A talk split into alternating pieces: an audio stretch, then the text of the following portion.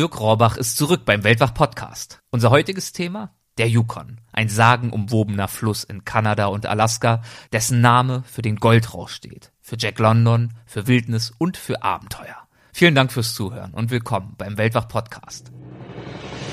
Gespräche mit Landeskennern und Abenteurern. Einblicke in faszinierende Orte. Aufregende Geschichten von unterwegs.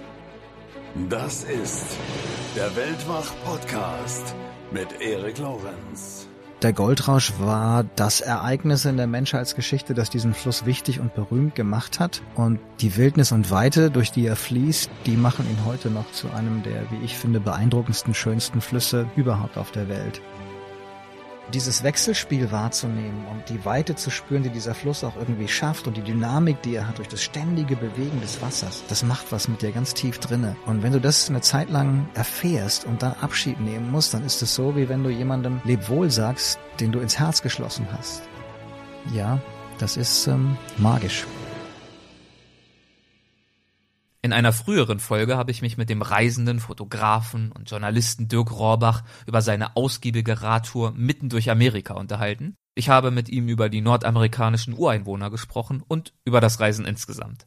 In der heutigen Folge geht es um ein Thema, das beim letzten Mal zu kurz gekommen ist. Nicht unbedingt, weil wir keine Zeit hatten, sondern weil ich es schon damals so spannend fand, dass es unbedingt eine eigene Folge verdient hat. Es geht um den Fluss Yukon, einer der legendärsten Flüsse überhaupt. Durch diesen Fluss habe ich Dirk auch kennengelernt, denn ich war, wie ich schon in der letzten Folge mit ihm erzählte, vor ein paar Jahren als Zuschauer bei einem seiner Reisevorträge und das Thema damals war eben seine Befahrung des Yukon-Flusses.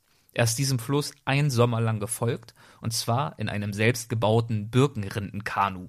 Unterwegs ist er Jägern, Fischern und Aussteigern begegnet die heute nicht mehr Gold, aber immer noch ihr Glück suchen. Und er hat erfahren, wie die Nachfahren der Ureinwohner ihre Tradition zu bewahren versuchen, wie Häuptlinge und Trapper mit Wölfen, Bären und mit der Einsamkeit leben. All das, diese gesamte Befahrung des Yukon hat er mittlerweile mehrfach gemacht und er hat darüber ein Buch geschrieben. Yukon 3000 Kilometer im Kanu durch Kanada und Alaska. Außerdem hat Art ihn einen Sommer über mit einem Filmteam den Yukon entlang begleitet und eine fünfteilige Doku-Reihe darüber gemacht. Und er hat, wie gesagt, etliche Vorträge darüber gehalten. Und jetzt als krönender Klimax, als absoluter Höhepunkt, das Interview im Weltwach-Podcast. Viel Spaß. Hallo Dirk, schön, dass du wieder mit dabei bist. Hallo Erik. Heute soll es um deine mehrfachen Befahrungen des Flusses Yukon gehen. Vielleicht magst du zum Einstieg mal was über diesen Fluss erzählen. Wo entspringt er? Wo liegt seine Mündung? Durch welche Gebiete verläuft er unterwegs? Und was zeichnet seinen Charakter aus? Ich fange mal mit der letzten Frage an, weil das ist natürlich, gerade hier in Deutschland, glaube ich, gibt es keinen anderen Fluss außerhalb unseres Landes, der so viel Mythen mit sich führt. Und das liegt natürlich in erster Linie an Jack London wahrscheinlich. Und nicht nur an seinen Büchern, auch an den Filmen, die gerade in Deutschland ja so früher als Weihnachtsmehrteiler liefen verfilmt mit Raimund Harmsdorf. Ruf der Wildnis, Wolfsblut. Genau. Und, und, und diese ähm, Bücher und Filme haben, glaube ich, viele Generationen in Deutschland so geprägt wie die Karl-May-Bücher und Filme ähm, und unsere Indianervorliebe. Insofern glaube ich, dass da ganz viel ähm, Inspiration damals geboren wurde und deswegen so viel Sehnsucht in diesem Namen allein schon für uns Deutsche besonders, aber auch überhaupt für die Europäer steckt. Und äh, der Goldrausch war das Ereignis in der Menschheitsgeschichte, das diesen Fluss wichtig und berühmt gemacht hat. Und die Wildnis und Weite, durch die er fließt, die machen ihn heute noch zu einem der, wie ich finde, beeindruckendsten, schönsten Flüsse überhaupt auf der Welt. Es gibt keine Quelle, von der er entspringt, wie bei manch anderen Flüssen, sondern ein Netz aus Quellseen. Die liegen alle zwischen British Columbia und dem Yukon-Territorium äh, in Kanada, also im Nordwesten. Und dann fließt der Yukon, je nachdem von wo aus man letztendlich den Wasserlauf startet, kurz vor Whitehorse beginnt der Yukon offiziell auf der Landkarte, fließt dann ungefähr 700, 800 Kilometer nach Norden bis nach Dawson City, da wo der Goldrausch passierte, Ende des 19. Jahrhunderts, und erreicht kurz darauf äh, Alaska und dann fließt er 2000 Kilometer ziemlich genau quer nach Westen mit ein paar Schlenkern und mündet schließlich in die Beringsee. Also der ist äh, Alaskas längster Fluss und äh, tatsächlich steht er auch, glaube ich, äh, so sehr für Alaska wie kein anderes Gewässer. Und woran denkst du als erstes, wenn du heute an den Yukon denkst? leckere Lachse und ganz viele wieder tolle Menschen, zu denen dieser Fluss führt, die in dieser Wildnis geprägt sich mit diesem Fluss arrangieren. Der ist Partner, der ist Freund, der kann manchmal auch feindselig sein. Aber diese Wildheit des Flusses prägt die Menschen und lässt sie ein Stück weit näher zusammenrücken. Und das, das verbinde ich eigentlich mit diesem Fluss besonders. Wie bist du erstmals auf ihn aufmerksam geworden? Tatsächlich durch die Bücher von Jack London. Das war so der erste, das erste Mal, dass ich den Namen gehört hatte. Und ich habe, glaube ich, zu meinem 18. Geburtstag die wichtigsten Romane von Jack London bekommen. Und damals musste es als Grundlage gelegt sein und dann hat es lang gedauert. Ich bin mit einem Freund äh, aus der Schule immer wieder auch raus in die Wildnis. Wir waren in, in Schweden im Sarek Nationalpark, ähm, also auf, in vergleichbarer Landschaft, wenn du so willst. Und ich fand es so toll und beeindruckend, aber im Hinterkopf war da immer noch dieser Ruf der Wildnis und vom Yukon. Und deswegen wollte ich da irgendwann hin und es hat ganz lang gedauert. Und 2009 war ich zum ersten Mal kurz da für ein, zwei Wochen und dann ein Jahr später diese lange Reise mit dem Kanu. Und wie ist dieser Gedanke entstanden, diesen Fluss wirklich über seine gesamten 3000 Kilometer befahren zu wollen? Dieses Konzept äh, Source to Sea, wie die Amerikaner sagen, also von der Quelle bis zur Mündung, ist eins, was sich irgendwie in den letzten, weiß ich gar nicht, 10, 20 Jahren vielleicht ähm, durchgesetzt hat. Es macht irgendwie so Sinn, weil das so eine so eine plausible Reise ist, so eine Strecke ist. Klarer Anfang, klares ja, Ende. Genau, ich fange irgendwo an, ähm, eben da, wo es losgeht und dann fahre ich bis ganz zum Ende. Und das ist auch so ein Sinnbild, finde ich, dass man eben nicht sich ein, Segment rausnimmt, sondern nee, ich mache das vom Anfang bis zum Ende. Ich nehme da alles in Kauf und egal wie mühsam das am Anfang oder am Ende oder auch zwischendrin ist, ich bleib dabei und kämpfe mich da durch. Und äh, das wollte ich unbedingt machen, auch weil ich die, ich mag einfach epische Reisen, ja, wo du lange unterwegs bist. Ich mag da mal mal gucken, was passiert mit mir. Ich habe keine Probleme, alleine zu sein, alleine unterwegs zu sein. Im Gegenteil, dann finde ich, ist das Reisen unterwegs noch mal viel intensiver und genießt das ja gerne. Und je länger die Reise, desto besser. Du hast gerade schon erwähnt, dass du auch vor 20 Jahren im Sarek Nationalpark unterwegs mhm. warst, in diesem Fall zusammen mit einem Freund. In mhm. Lappland ist das ja, in Nordschweden. Mhm. Damit weichen wir zwar leicht vom Thema ab, aber ich war vor zwei Jahren auch dort auf einer mehrwöchigen Tour mit zwei mhm. Freunden. Drei Wochen Wanderung quer durch den Sarek Nationalpark. kann gut verstehen, dass du da sehr ja. begeistert und ja. nachhaltig beeindruckt warst. Inwiefern hat dich denn diese Tour geprägt und auch langfristig inspiriert? Die erste Tour zum Sarek, meinst ja. du? Ähm, das war mein erster Kontakt mit, mit Nordland. Und mich hat vor allen Dingen ähm, die, die Chance, die Möglichkeit geprägt, wirklich in Europa, wenn du so willst, auch wenn es die Ränder sind, in einer Landschaft unterwegs zu sein, wo weit und breit keine Menschensiedlung ist. Das kennst du ja hier in Mitteleuropa gar nicht. Oder echt tagelang und wenn du willst sogar wochenlang unterwegs sein kannst, ohne dass du irgendwie auf eine Siedlung triffst. Und dann diese, diese Weite. Ich mag einfach den Norden unglaublich gerne und ich komme mit Kälte besser zurecht als mit schwüler Hitze zum Beispiel. Deswegen zieht es mich gar nicht in die Tropen. Aber irgendwie packt mich dieses Nordland und die Rauheit und, und das, ja, sich da zu messen ist falsch, weil du hast ja keine Chance gegen die Natur und gegen die Wildnis. Aber sich so ein bisschen zu reiben oder auch mal zu gucken, ja, wie weit geht's denn? Wie weit kann ich denn gehen? Das mag ich unglaublich gerne und das hat sich bei dieser Reise zum ersten Mal gezeigt und, und die Erfahrungen da, ja, die, die waren so toll und haben mich so geprägt, dass ich unbedingt zurück wollte und dann war eben dieser Ruf der Wildnis vom Yukon so laut, dass es mich irgendwann nicht mehr gehalten hat. Und was ist es, was dich immer wieder zurück in die Wildnis zieht und dich zu immer neuen Abenteuern inspiriert? Was ziehst du daraus, dich so einer ursprünglichen Landschaft auszusetzen? Ich glaube, das hat auch wieder mit diesem ähm, Simplify-Gedanken ein Stück weit zu tun, ne? dass man so aus unserer zivilisierten Welt ausbricht mit all den Annehmlichkeiten, aber auch den Überfrachtungen vor allen Dingen, die es hat. Und das macht das Leben ja manchmal eher komplizierter als einfacher.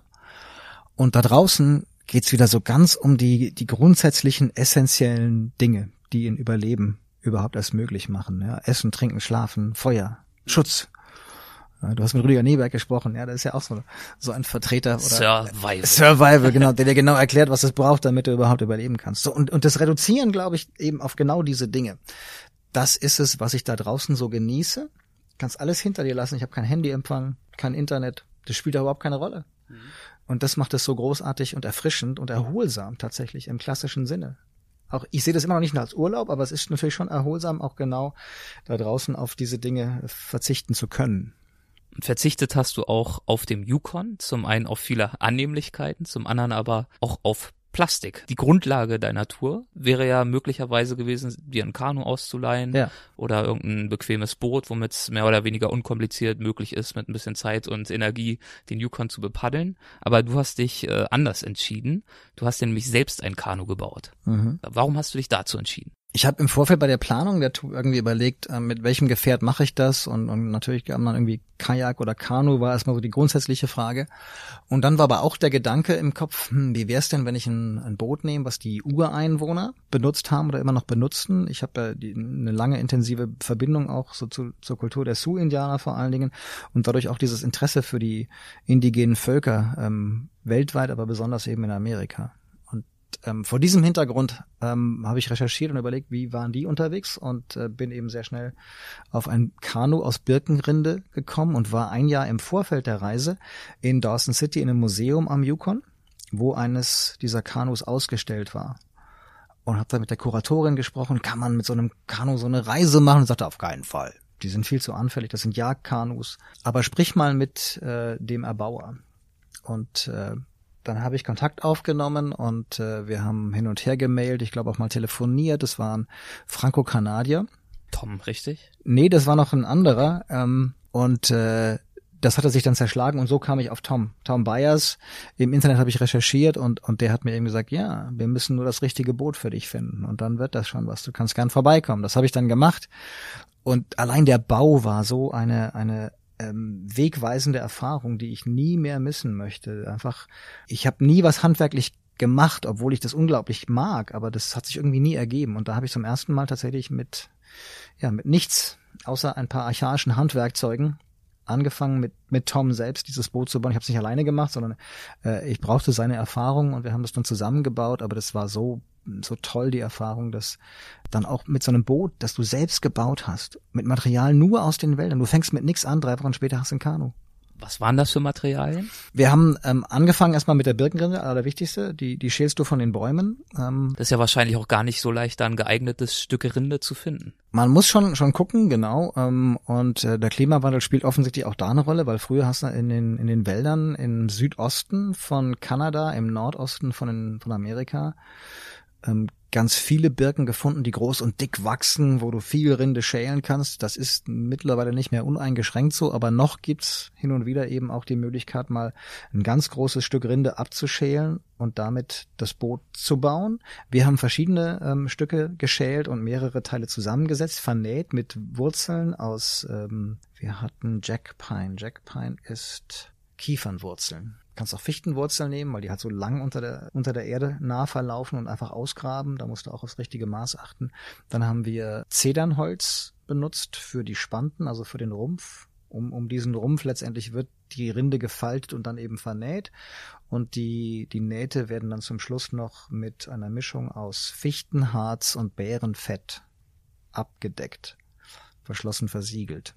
So, und das, ja, das war's. Wie lange hat das gedauert? Wir haben knapp drei Wochen gebraucht, nicht ganz, aber knapp drei Wochen. Wir haben wirklich fast jeden Tag von morgens früh bis spät abends gearbeitet. Und am Ende dieser Zeit war das Boot fertig und wir haben es äh, aufs Wasser gesetzt und waren hin und weg.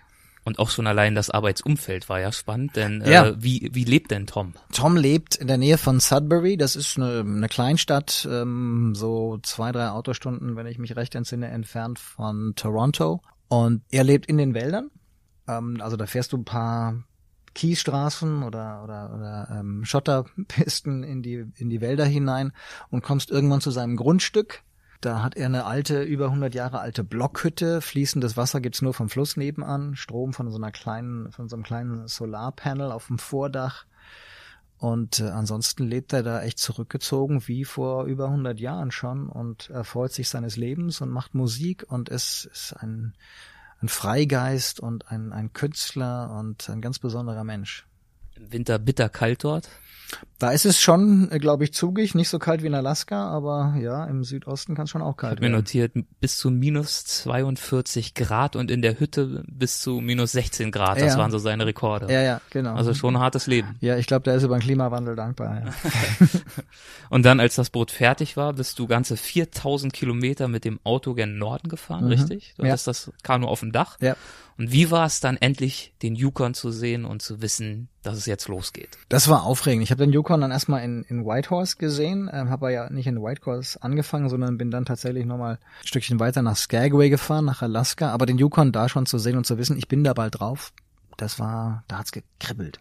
Und dann hast du deine Vorräte aufgestockt mhm. und bist dann eben nach Skagway und von dort erstmal noch ein bisschen zu Fuß weiter, richtig? Um genau. zu diesen Quellenseen zu kommen. Ich wollte den Chilkoot Trail nutzen, den die Goldsucher früher auch genutzt haben, äh, um zu den Quellseen eben aufzusteigen und dann auf den Quellseen einzusetzen. Lake Bennett war der erste schiffbare Quellsee. Drei Tage bin ich auf diesem Chilkoot Trail äh, übers Küstengebirge gestapft, durch den Küstenregenwald, dann ähm, über den Chilkoot Pass auf ungefähr 1100 Höhenmetern nach Kanada eingebandert und dann eben weiter noch zwei Tage bis zum Lake Bennett und dann kam die Eisenbahn. Es gibt eine Eisenbahn, die kurz nach Ende des Goldrausches als Linie fertiggestellt war über den White Pass, einen Parallelpass zum Chilkoot und die hat dann mein Kanu dorthin zum Lake Bennett transportiert, sodass ich von dort starten konnte. Und wie war es dann schließlich, endlich ins Boot zu steigen und den allerersten Paddelschlag zu tun? Ich war erstmal völlig fertig, ähm, nicht nur körperlich, vor allen Dingen irgendwie so seelisch, geistig, weil die Vorbereitungen so anstrengend waren. Und ich habe nicht mehr so viel äh, testen können auch und hatte wollte einfach los ich wollte alles hinter mir lassen, einfach jetzt los, bin, bin aufs Wasser, hab da die Sachen irgendwie notdürftig reingeworfen. Äh, überhaupt nicht bedacht, dass mein Kanu durch den Transport vier, fünftausend Kilometer irgendwie auf dem Autodach, die Sonne drauf, der Wind drauf, äh, hier Vibration, ähm, natürlich nicht mehr dicht war. Also das Harz hatte Risse und es hat dann da reingeleckt ins Boot, das Wasser stand irgendwie drinne und das hat mich dann zermürbt und ich dachte, das kann doch gar nicht sein. Da war ich irgendwie zu naiv und dachte mir, ähm, das ist so wie wie ein Plastikboot. Tom hat ja gesagt, das hält bis zum Schluss. Aber es war natürlich nicht so. Und, und durch diesen Lernprozess musste ich erstmal durch und dann gab es ja auch gleich am Anfang einen furchtbaren Unfall, der mich noch mehr erstmal frustriert hat und rückblickend ein Segen war. Ich glaube, die allererste Herausforderung, das waren ja diese windumtosten Seen. Was sind da die Gefahren, die dort gelauert haben? Also dieses ganze Seensystem ist umgeben von hohen Bergen und wenn da der Wind durchbläst, dann türmt er halt die Wellen durchaus mal auch auf einen Meter oder zwei Meter. Und das ist gefährlich. Da kentert man mit so einem offenen Kanu. Wenn die Wellen da reinschwappen und das Kanu voll läuft, dann geht das erstmal primär nicht unter. Aber wenn eben zu viele Wellen und, und Wind dazukommen, dann wirst du umgeworfen. Und das hatte ich immer so ein bisschen im Hinterkopf. Und die Einheimischen hatten mir damals ohnehin gesagt, äh, immer schön aufpassen. Denn wenn du kenterst, das Wasser ist kalt, du hast kaum eine Überlebenschance. Immerhin sind wir dann dankbar, wenn ihr Kanuten Schwimmwesten tragt, weil wir hinterher eure Leichen schneller finden. Haha, netter Witz. Also war ich sehr nah in Ufernähe geblieben für alle Fälle, aber irgendwann zu nah und dann haben mich Wind und Wellen immer mehr Richtung Ufer gedrängt. Und da waren Felsbrocken und ich wusste, was passiert. Ein vollbeladenes Kanu aus Birkenrinde, dagegen geschleudert, ist kaputt. Äh, bin dann ins Wasser, wollte es noch wegziehen, das Kanu, ähm, stand also hüfthoch irgendwie im, im Wasser und dann kam die Brandung, hat es mir aus der Hand gerissen. Und äh, dann ähm, war das Kanu ähm, am, am einem Ende ähm, zerfetzt. Und ich wusste gar nicht, was da passiert. Ich habe das gar nicht erfasst. Ich, ich, war so voller Adrenalin, dachte, ja, das wird schon, das kriege ich wieder hin. Und dann ist es so im, im Laufe der Zeit erst mir gedämmert, was für ein Scheiß. Ich träume so lange von dieser Reise. Und jetzt bin ich dann da, am, am zweiten Tag war das, am zweiten Tag auf dem Wasser. Ich war noch keine Stunde unterwegs. Passiert dieser Unfall. Ich war völlig am Boden zerstört. Das war ja wirklich ein riesiges, klaffendes Loch, was du jetzt mhm. auch wirklich nicht einfach so reparieren konntest. Nee, nee, da, da war mir völlig klar, da kann ich jetzt nicht irgendwie äh, ja, mit, keine Ahnung, Klebeband oder so flecken. Da muss ich richtig ran und, und nochmal richtig überlegen, wie ich das wieder zustopfe. Und wie bist du mit diesem Schock umgegangen? Das war interessant, weil ich auf der einen Seite von Anfang an das Gefühl hatte, äh, das wird sich schon irgendwie äh, regeln und klären. Und da war irgendwie so ein, weiß ich nicht, nenn das Gottvertrauen, ich, ich weiß es nicht, aber ich hatte von ähm, der Erfahrung der Amerika-Umrundung mit dem Fahrrad, die ich ein paar Jahre zuvor gemacht hatte, eine der Erkenntnisse war, wenn was passiert, gibt's immer eine Lösung. Musst du überhaupt nicht drum kümmern und meistens ist die Lösung viel geiler als das, was du dir so als Lösung oder als äh, Hilfe erhoffst. Und das war von Anfang an ganz tief in mir drin, als das passierte. Und auf der anderen Seite hat mich das so genervt, weil ich ja eigentlich mich jetzt, ich habe so lange darauf hingefiebert. Du wolltest einfach anfangen. Ich wollte genau, ich wollte los und, und wollte einfach jetzt die Menschen treffen und wollte unterwegs sein für mich und das genießen. Und das konnte ich nicht. Das hat mich gebremst an dieser Stelle. So und hin und her gerissen zwischen diesen Gefühlsextremen habe ich dann angefangen, ähm, das Kanu zu reparieren. Und ähm, nachdem ich anfangs noch sehr überzeugt war, dass das funktioniert, wurde ich immer skeptischer bei der Reparatur und dachte mir. Du hattest ja noch so ein paar Ersatzteile mit, ne? So ein paar Fetzen Birkenrinde. Ja, genau, der Tom hat mir, äh, der Bootsbauer hat mir noch ein, ein paar Rindenstücke mitgegeben und ein paar Wurzeln und so einen kleinen Blechcontainer mit Harz zum Abdichten, den ich auf dem Campingkocher dann warm gemacht habe, um das flüssige Harz wieder aufzutragen. Aber irgendwie dachte ich, das kriege ich nie hin. Wahrscheinlich muss ich jetzt irgendwie ähm, am Ufer entlang in die nächste Siedlung laufen, den Tom anrufen. Hatte mir schon so völlig wirre Szenarien zurechtgelegt. Ich fahre jetzt mit dem kaputten Kanu nochmal zu ihm, 4000 Kilometer zurück. Wir flicken das zusammen, dann fahre ich nochmal hoch, drei Wochen später oder vier Wochen später und dann starte ich nochmal und mache alles richtig. Und ähm, ja, dann hat sich eins zum anderen gefügt und irgendwie war das rückblickend das Beste, was mir passieren konnte. Warum? Naja, weil ich dadurch zum einen ähm, Leute kennengelernt habe, die ich nie getroffen hätte wahrscheinlich. Ähm, ich bin in Carcross dann gelandet. Ich habe zwei Tage lang repariert, dann kam ein Polizeiboot, verständigt von anderen Bootsfahrern, die mich da am Ufer entdeckt hatten. Und die haben mich mitgenommen, die beiden Polizisten in ihrem Boot nach Carcross, die nächste Siedlung am Ende des Sees gelegen. Und ähm, da habe ich dann einen Mann getroffen, der mich bis heute tief beeindruckt. Äh, Keith Wolf Smarch ist der Totemschnitzer der äh, Tagish und Tlingit Gemeinde in Carcross. Stamm dort. Genau, und der hat mich, äh, der hat mir geholfen, indem er mir äh, Caribou-Fett besorgt hat, äh, aus seinem, auf seiner äh, Gefriertruhe. Ähm, dieses Caribou-Fett habe ich, äh, habe ich dann unter der, das Harz gemischt, damit die Konsistenz wieder ähm, perfekt war, um es dann aufzutragen auf das Boot. Und daraus ist eine tiefe Freundschaft entstanden und allein seine Geschichte zu hören, so die Geschichte, er hat mich mitgenommen in seine Workshop, er hat mir seine Arbeiten gezeigt, warum es so wichtig ist für ihn, als Totemschnitzer zu arbeiten, was das bedeutet für die Kultur. Und ähm, ja, den hätte ich nie kennengelernt, wenn das nicht passiert wäre. Ich hatte Carcross als Stopp überhaupt nicht auf dem Schirm. Ich wollte da kurz vielleicht mal aussteigen und mal Hallo sagen und dann einfach weiterfahren.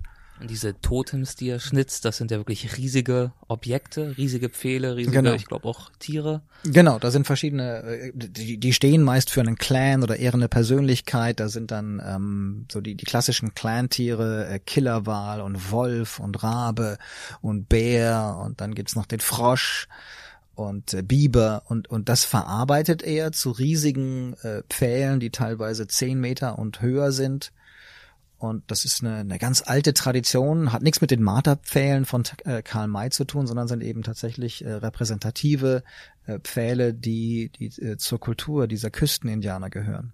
Und du hast dort in diesem Ort auch über Keith hinaus einen Einblick in die Situation der First Nation erhalten, mhm. der Ureinwohner in ihrem Kampf um ihr Land ja. und auch um ihren Spracherhalt. Mit welchen Herausforderungen sind die Menschen dort heute konfrontiert und wie versuchen sie zu ihrem Recht zu kommen? letztendlich ähm, ist, glaube ich, diese Politik und, und die Idee der Assimilation, der Anpassung der Menschen, die alle Europäer irgendwie meinten, den Urvölkern überstülpen zu müssen, da auch ein Thema. Ähm, interessanterweise sind aber die Landrechte anders geregelt als beispielsweise in den südlichen äh, Staaten oder Provinzen in Kanada und in, äh, in Amerika. Das heißt, die äh, Urvölker dort oben, die haben größere Landrechte zugesprochen bekommen, die verwalten sie auch autark und damit ist es vielen gelungen, tatsächlich ein Stück weit sich auch von diesen Sozialhilfeprojekten der Regierungen zu befreien. Das ist, glaube ich, ganz, ganz wichtig. Trotzdem ähm, mangelt es da eben an, an, an Sprache die wichtig ist, um sich als, äh, als Volk vielleicht auch zu identifizieren. Ähm, die Bräuche sind nicht mehr so präsent, wie das früher vielleicht mal der Fall war und ähm, der Einfluss der, der westlichen modernen Zivilisation, wenn du so willst, der überlagert natürlich vieles von diesem, diesem Wunsch, Traditionen aufrechtzuerhalten und das weiterleben zu lassen. Und ähm, dazu kommt, dass gerade im Norden, und das ist mir in Alaska vielleicht sogar noch ein Stück weit mehr aufgefallen, weil der Fluss einfach da dichter besiedelt ist und du mit mehr Menschen in Kontakt kommst, ein ganz essentieller Teil der Kultur der Völker dort war immer schon die Selbstversorgung. Du gehst zum Jagen, du gehst zum Fischen, du versorgst deine Familie. Und das geht teilweise nicht mehr so wegen Regulierungen, ähm, Bestimmungen, die die Fischereibehörden überwachen. Teilweise ist es so, dass auch die Zahl der Lachse beispielsweise als ganz wichtiges äh, Lebensgrundlage rückläufig war und dann konnte nicht mehr gefischt werden.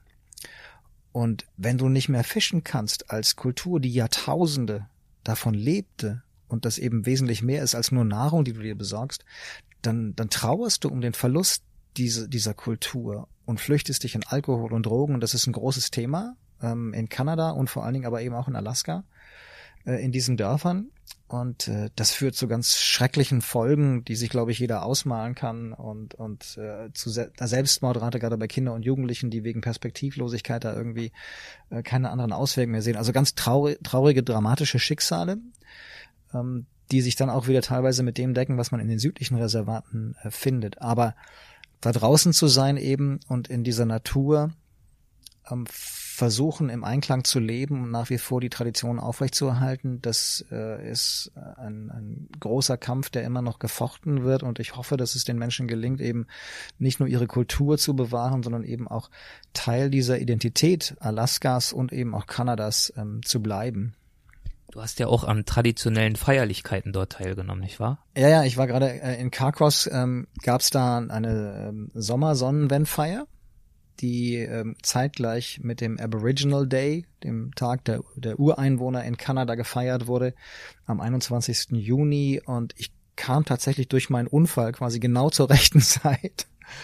Und dann haben mich die Organisatoren gefragt, ob sie mich im Rahmen dieser Feierlichkeiten vielleicht auf die Weiterreise schicken könnten. Und das war natürlich eine große Ehre für mich und ich fand es toll, dass sie da so offen auch auf mich zugingen und ähm, das hat mich nicht nur versöhnt mit diesem Unfall und mit diesem Loch im Boot, sondern ja, das war nochmal Bestätigung eigentlich für das, was ich schon irgendwie erahnt hatte. Das wird sich alles zum Guten wenden. Und im Rückblickend war dieser Unfall und der Schaden und die Reparatur tatsächlich, glaube ich, das Beste, was mir bei dieser Reise passieren konnte. Es ging dann weiter in die Hauptstadt der Wildnis. Was ist das für eine Stadt? Ähm, Whitehorse ist die größte Stadt im Yukon-Territorium, hat so ungefähr 30.000 Einwohner äh, mit, mit Umland. Äh, das gesamte Territorium hat gerade 35.000 Einwohner. Insofern habe ich äh, so ein bisschen gesagt, das ist die Hauptstadt der Wildnis. Äh, Infrastruktur da ist so gut, dass man alles findet, um äh, sein Abenteuer dort zu beginnen oder fortzuführen. Also man kann Ausrüstung kaufen, mieten und Proviant sowieso. Und äh, wenn man Whitehorse verlässt, dann ist man wirklich draußen auch gleich in der Wildnis. Und die nächste Stadt, größere Stadt ist dann Dawson City. Und dann kommt eigentlich fast nichts mehr.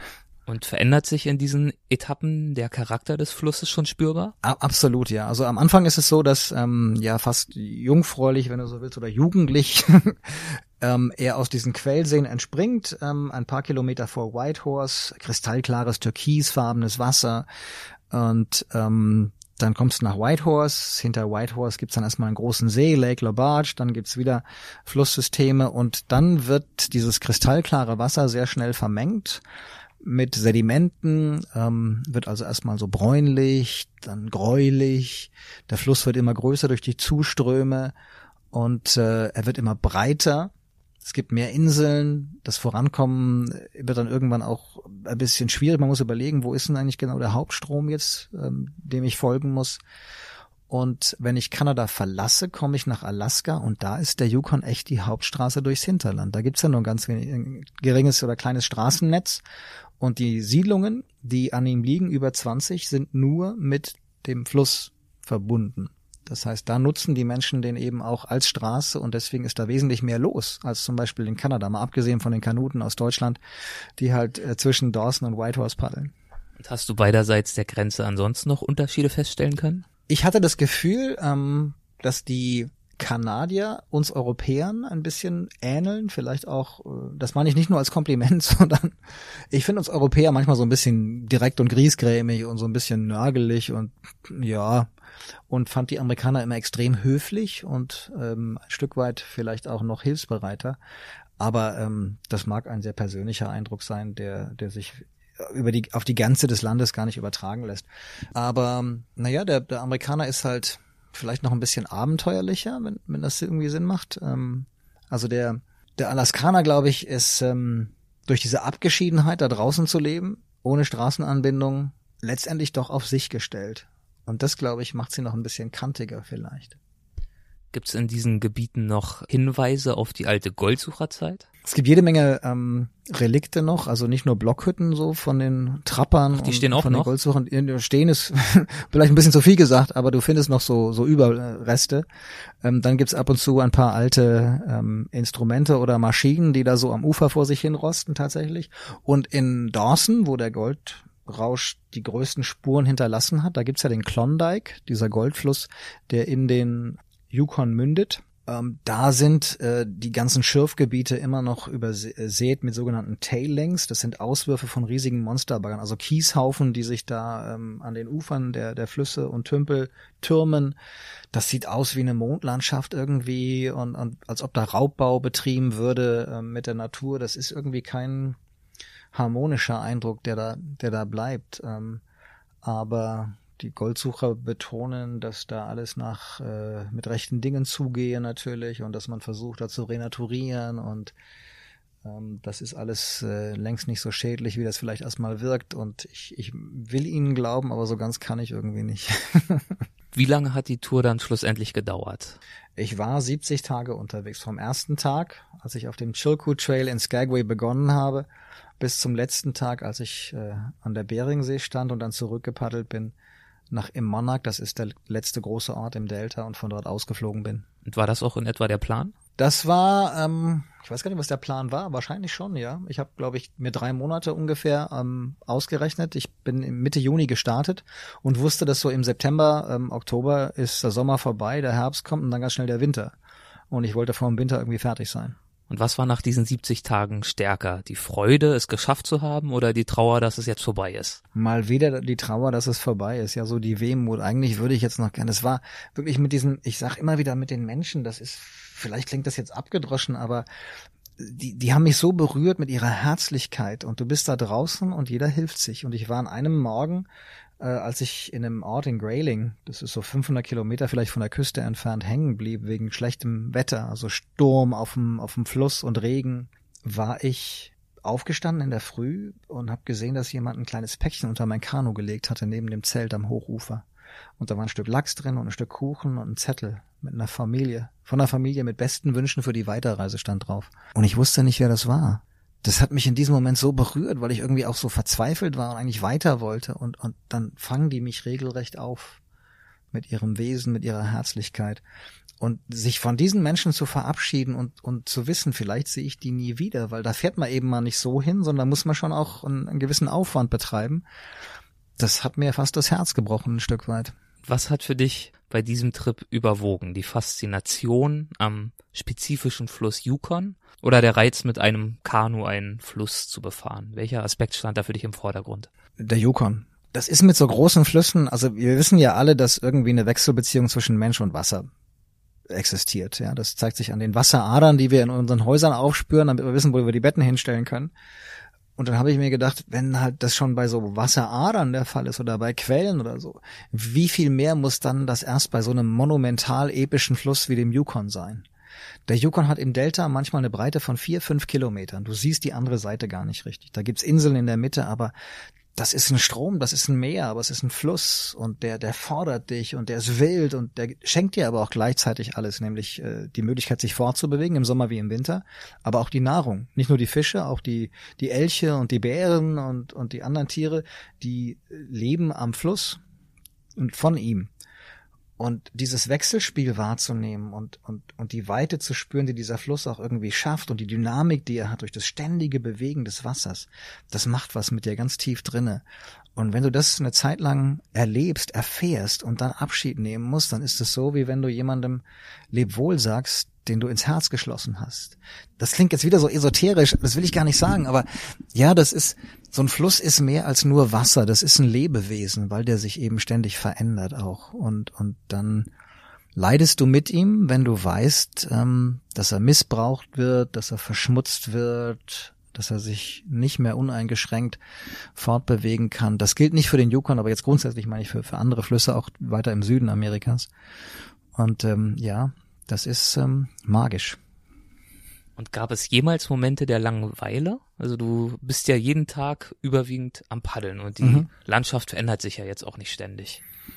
Die verändert sich nicht dramatisch, aber irgendwie ist schon so wie auf der Straße auch letztendlich, da, da ist eine Kurve, mal gucken, was dahinter ist. Und das ist beim Fluss ja genauso. Der hat ja auch, äh, wechselt die Richtung, geht von Nord nach Süd und West nach Ost und, und hinter der Kurve ist bestimmt noch was Neues und die Neugier zu gucken, was kommt denn dahinter eigentlich? Das, das hält dich so irgendwie dran. Ähm, Langeweile gab es eigentlich maximal, wenn du im Zelt gelegen bist und auf Wetterbesserung gehofft hast und irgendwie Literatur ausgelesen, ja, alle Süßigkeiten aufgegessen. Hm, jetzt muss ich wohl raus und weiter.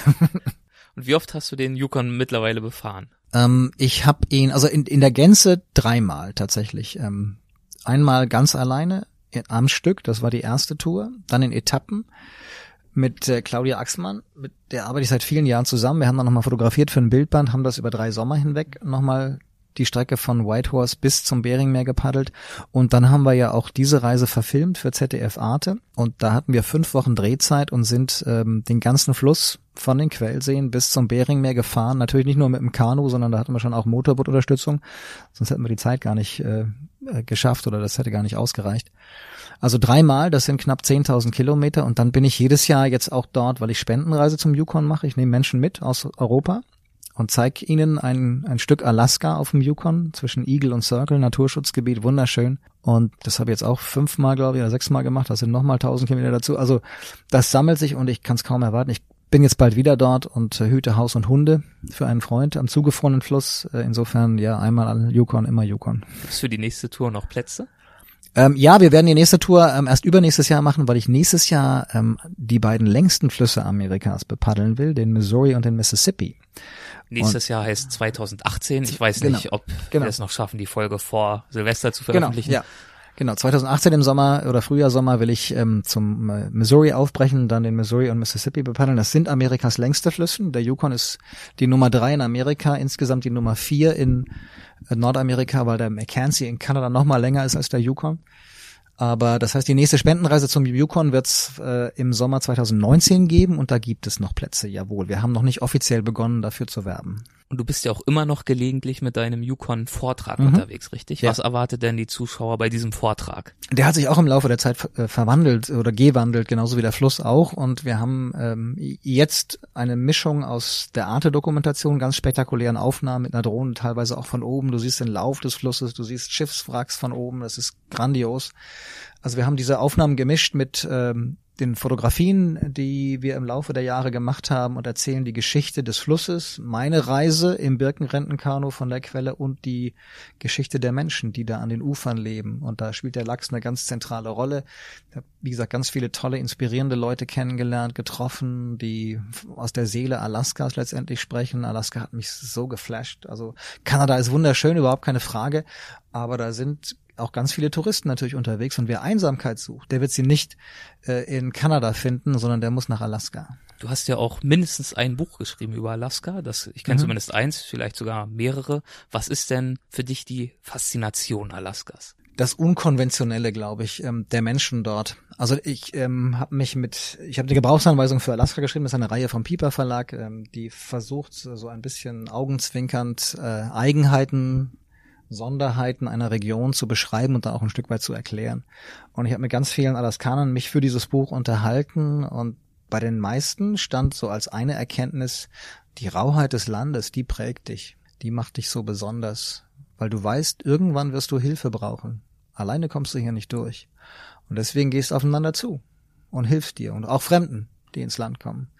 Und das habe ich immer wieder gespürt bei, bei diesen Reisen und dass die Alaskaner halt auch so viel Platz haben, dass sie ihr Ding machen können und da keine Konventionen irgendwie berücksichtigt werden müssen, da baut jeder so, wie er will, da gibt's keine Vorschriften, da ist Alaska vielleicht tatsächlich noch ein Stück weit die letzte Wildnis, obgleich sich das natürlich äh, im Laufe der Zeit geändert hat und längst nicht mehr so uneingeschränkt gilt, wie das vielleicht noch vor, weiß ich nicht, 50, 60 Jahren war, als es noch keine Pipeline gab. Und zusätzlich, wir sind jetzt kurz abgeschweift, aber zu deinem Vortrag kann man auch noch erwähnen, es gibt auch O-Töne von mhm. den Personen, die du triffst. Das ja. heißt, sie kommen auch selbst zu Wort. Du hast genau. kleine Sequenzen aus den Interviews aufgezeichnet. Mhm. Das heißt, es ergibt sich wirklich, es ist wirklich ein Multivisionsvortrag. In diesem Fall ist der Name wirklich äh, gerechtfertigt. Mhm. Film, Foto, Audio, dein Live-Vortrag dazu. Ich habe den Vortrag mir vor zwei Jahren schon angeschaut und das ist wirklich ein sehr, sehr schöner Vortrag. Vielen Dank, ja, ja. Ich lege da äh, viel Wert darauf, dass die Menschen wirklich selber zu Wort kommen, weil ich möchte, dass die einfach ihre Geschichte erzählen. Ich versuche immer so die Essenz der Interviews und Gespräche rauszuhören. Du weißt selber, das ist nicht immer so einfach, wenn man sich eine Stunde unterhält, dann irgendwie 30 Sekunden, die das auf den Punkt bringen. Da muss man manchmal einen Aspekt irgendwie wählen. Aber ähm, die Stimme auch zu hören, das ist nochmal, glaube ich, eine Dimension, die das Foto so bereichert dass mir das wichtig ist, auch nicht übersetzt. Ich will den Originalton hören. Du fasst es ja dann in eigenen Worten immer nochmal zusammen. Genau. Und meist, du sagst ja gerade, du musst dir einen Aspekt herausgreifen. Meist ja. war es ja so, oder ist es, soweit ich mich erinnere, der Aspekt Yukon natürlich. Ja. Das heißt, du lässt die Menschen wirklich diesbezüglich zu Wort kommen. Was bedeutet dieser Fluss ihnen für ihr Leben, ja. vielleicht auch für ihre Spiritualität? Und so kann man diesen Fluss zusätzlich zu deinen eigenen Abenteuern, auch zu dieser witzigen, charmanten Idee, das mit einem selbstgebauten Kanu zu machen, so erlebt man diesen Fluss also auch nochmal von einer ganz anderen Seite ja. als Zuschauer. Ja. Und was möchtest du deinen äh, Zuschauern deiner Vorträge und auch deines Buches, du hast ja über diese Yukon-Reise auch ein mhm. Buch geschrieben mhm. mit dem Titel Yukon 3000 Kilometer im Kanu durch Kanada und Alaska. Was möchtest du deinen Zuschauern und Lesern vermitteln? Das, was ich mache, ist ja schon auch irgendwie so sehr egozentrisch, wenn ich ganz ehrlich äh, sein darf. Und ähm, ja, da geht's ja irgendwie nur um mich, wenn ich hier so mein Ding mache, ja. Und, und manchmal ähm, hol mich dann die Skrupel und ich denke mir, na ja, so ein bisschen mehr Einbringen in die Gesellschaft ist vielleicht dann auch mal angebracht. Und dann rede ich es mir manchmal schön und denke mir, ich hoffe, dass ich Menschen inspirieren kann. Das entschuldigt mich dann ein Stück weit vielleicht. Aber ich meine es schon auch ernst. Ich, ähm, ich habe lang gebraucht, um meinen Traum zu leben. Das darf ich jetzt ähm, und bin da extrem dankbar. Ähm, ich glaube, dass wir alle davon profitieren, wenn wir uns einfach mehr trauen. Und ich habe das Gefühl, dass wir Deutschen gerade ähm, manchmal eher nach Problemen suchen, die uns daran hindern, etwas zu tun, von dem wir träumen. Was könnte schiefgehen? Deswegen lasse ich es mal lieber, als das, was die Amerikaner vielleicht immer noch ein Stück weit eher machen, zu überlegen, hm, was muss ich machen, damit es funktioniert? Und ähm, wenn ich das ein Stück weit durch meine Bücher schaffe, dass die Leute echt, ähm, ja, nicht nur mit mir reisen, sondern vielleicht dann sogar selber rausgehen und, und eigene Erfahrungen machen, ich glaube, ein schöneres Kompliment gibt's gar nicht. Und, und das ist ein Stück weit auch für mich Motivation, natürlich diese Reisen weiterzumachen. Ich weiß, dass auch nicht alle natürlich die Reisen so machen können oder wollen, wie ich sie mache und dass sie mit mir reisen. So, ja, so ein bisschen als, weiß ich nicht, Botschafter, das klingt jetzt blöd, aber äh, ich nehme sie eben mit auf meine Reisen und lasse sie dann teilhaben an dieser Reise ein Stück weit. Und es freut mich, wenn sie, wenn sie dann zu mir kommen und sagen, das war schön und ich habe was erlebt, was ich nie erlebt hätte ohne dich und eben nicht nur deine Erlebnisse, sondern du machst auch wirklich die Orte, die du bereist ja. hast, erlebbar. Ja, ja, genau. Es geht da jetzt nicht, also bei all meinen Reisen, ähm, das ist manchmal ein Vorwurf, den ich auch höre, ja, wir dachten jetzt, erzählst du mal hier, wie es dir so geht, was diese Reise so mit dir macht. Und ähm, mein Fokus ist eigentlich ein anderer. Natürlich nutze ich ähm, Gefährte und will mich aus eigener Kraft voran äh, treiben oder will mich bewegen und, und vorankommen. Aber das tue ich eigentlich eher, um Leute zu treffen. Und dann will ich deren Geschichte erzählen. Das finde ich viel spannender als das, was das mit mir macht, sondern da draußen sind so viele gute Leute und und es wäre toll, wenn ihr denen mal zuhört und nicht nur mir. Und, und äh, da gibt's glaube ich Wichtigeres. Dann kommen wir jetzt abschließend, wie schon in der letzten Folge, zu den Halbsätzen. Mhm. Ich gebe die erste Hälfte vor, du vollendest sie. Gerne. Das Wesentliche, das uns das Reisen schenkt, ist Horizonterweiterung. Ein intensives Leben zu führen bedeutet für mich, seine Träume zu leben. Einer der schönsten Momente auf dem Yukon war für mich, nachts, wenn die Mitternachtssonne immer tiefer gesunken ist und ganz viele unterschiedliche Farben in den Himmel gezaubert hat und es leise wurde und ich auf diesem Fluss dahin treiben konnte und einfach nur mich in diesem Moment richtig hab fallen lassen. Eine Begegnung während der Reise auf dem Yukon, die mir in besonderer Erinnerung geblieben ist, war die mit Jake, den sie alle The Mad Russian nehmen, der verrückte Russe. den habe ich in Galina getroffen und der hat mir zum Thema Faszination von Flüssen gesagt, dass der Horizont die Hauptrolle spielt, den so ein Fluss schafft. Und je weiter der Blick schweifen kann über den Horizont, desto größer sind das Herz, die Seele und der Geist der Menschen. Und das ist eine Erkenntnis, die mich seit diesen Reisen begleitet und ich treffe Jake immer wieder einmal im Jahr mindestens, äh, meistens im Winter jetzt, äh, wenn wir uns in Fairbanks äh, nach oder beim Haus und Hundehüten irgendwie finden und tauschen uns dazu aus. Und der ist mir so ans Herz gewachsen, dass ich ähm, unglaublich dankbar bin, den getroffen zu haben. Auf einer anstrengenden, herausfordernden Reiseetappe ziehe ich meine Kraft gewöhnlich aus Süßigkeiten. Monster Trail Mix. Mir ist auch übrigens aufgefallen in deinem Amerika-Buch, in deinem aktuellen, ja. du trinkst ja extrem viel Cola. Ich, ja, nicht, ich, weiß ich gar nicht. Ja, vier Liter äh, schreibst ja, du in der Ja, nicht, nicht jeden Tag. Okay. Also das habe ich, naja, das hab ich schon mal getrunken. Als Rekord trotzdem Als Rekord, das stimmt, das stimmt. wenn es kalt ist, dann, ich kann nicht immer Wasser trinken. Ich trinke Wasser sehr gerne, aber irgendwann brauche ich was mit Geschmack. Und dann ist Cola im Zweifel irgendwie kein schlechter ähm, isotonischer Drink für fürs Radfahren. Nach einer großen Reise wieder heimzukommen, ist für mich schwierig. Ähm, ja, weil die Umstellung natürlich äh, echt manchmal krass ist, hier so aus der großen, weiten Wildnis ins dicht besiedelte, hektische Mitteleuropa.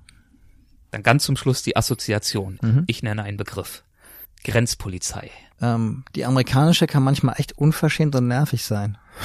Ich war, ich hatte mein Boot gerade fertig gebaut und war auf dem Rückweg nach, ähm, nach Amerika und ähm, die haben da, glaube ich, gerade irgendwie einen Drill äh, ausprobiert an mir, um den, den Jünglingen im Team mal zu zeigen, wie man so, ein, so eine Untersuchung richtig macht und ein Auto komplett auseinander nimmt. Und das war so demütigend und unverschämt, ähm, dass ich, glaube ich, äh, jetzt den Mund nicht mehr hätte halten können. Damals habe ich es gehalten. Das war vielleicht auch ganz klug so, aber das war echt echt nervig und grenzwertig. Sourdough Cocktail. Habe ich noch nicht probiert. Ähm, gibt's in Dawson City. Da ist tatsächlich ein ähm, in Alkohol eingelegter C drinne. Ein menschlicher C. Ein menschlicher C, genau, meist nach einer Diabetes-Amputation. der ist aber dann so gut konserviert und, und steril in diesem Alkohol, dass man keine äh, Bedenken haben muss. Aber ähm, ja, den gibt es und ich habe noch nicht probiert, weil ich keinen Alkohol trinke. Und wird der wirklich angeboten oder ist das eher ja. eine Legende? Nee, nee, der wird angeboten. Ähm, ich weiß gar nicht, was er jetzt kostet mittlerweile, aber ähm, ja, den kann man trinken und darf ihn nicht verschlucken natürlich, ähm, sondern er muss die, die Lippen berühren. Dann ist man aufgenommen in den Sourdough Cocktail Club. Fernweh. Ja, immer wieder und unstillbar und wie gut. Heimweh. Ähm, hm. Ich weiß nicht genau. Da, da muss man ja dann wissen, was Heim, also wo, wo, wo die Heimat ist oder wo. Ich, also meine Wurzeln sind in Hanau und damit in Deutschland, aber zu Hause bin ich da, wo ich glaube ich bin gerade. Insofern habe ich kein Heimweh. Macht das Sinn? Du hast ja. deine Heimat bei dir. Was ja. kann es Besseres geben? Ja. Dann bedanke ich mich, dass du noch einmal mit dabei warst und auch über dein spannendes Yukon-Abenteuer berichtet hast. Vielen Dank. Ich danke dir, Erik. Mach's gut. Ciao. Ciao. Das war Dirk Rohrbach zum Zweiten. Wenn dir die Folge gefallen hat, freue ich mich, wenn du den Podcast bei iTunes bewertet. Das hilft anderen Hörern, diesen Podcast auch zu finden. Und das wäre doch schön. Auch dieses Mal findest du die Links zu Dirks Website und Büchern auf weltwach.de in den Notizen zu dieser Episode. Und auf der Website gibt's auch spannende neue Reportagen und Berichte in der Rubrik Magazin. Bis bald.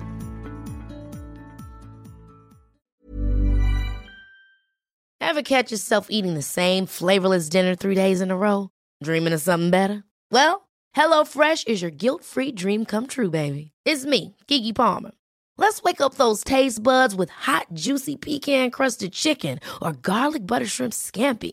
Mm. Hello Fresh. Stop dreaming of all the delicious possibilities and dig in at HelloFresh.com. Let's get this dinner party started. Hey, it's Danny Pellegrino from Everything Iconic. Ready to upgrade your style game without blowing your budget? Check out Quince. They've got all the good stuff shirts and polos, activewear, and fine leather goods, all at 50 to 80% less than other high end brands. And the best part? They're all about safe, ethical, and responsible manufacturing. Get that luxury vibe without the luxury price tag. Hit up quince.com slash upgrade for free shipping and 365 day returns on your next order. That's quince.com slash upgrade.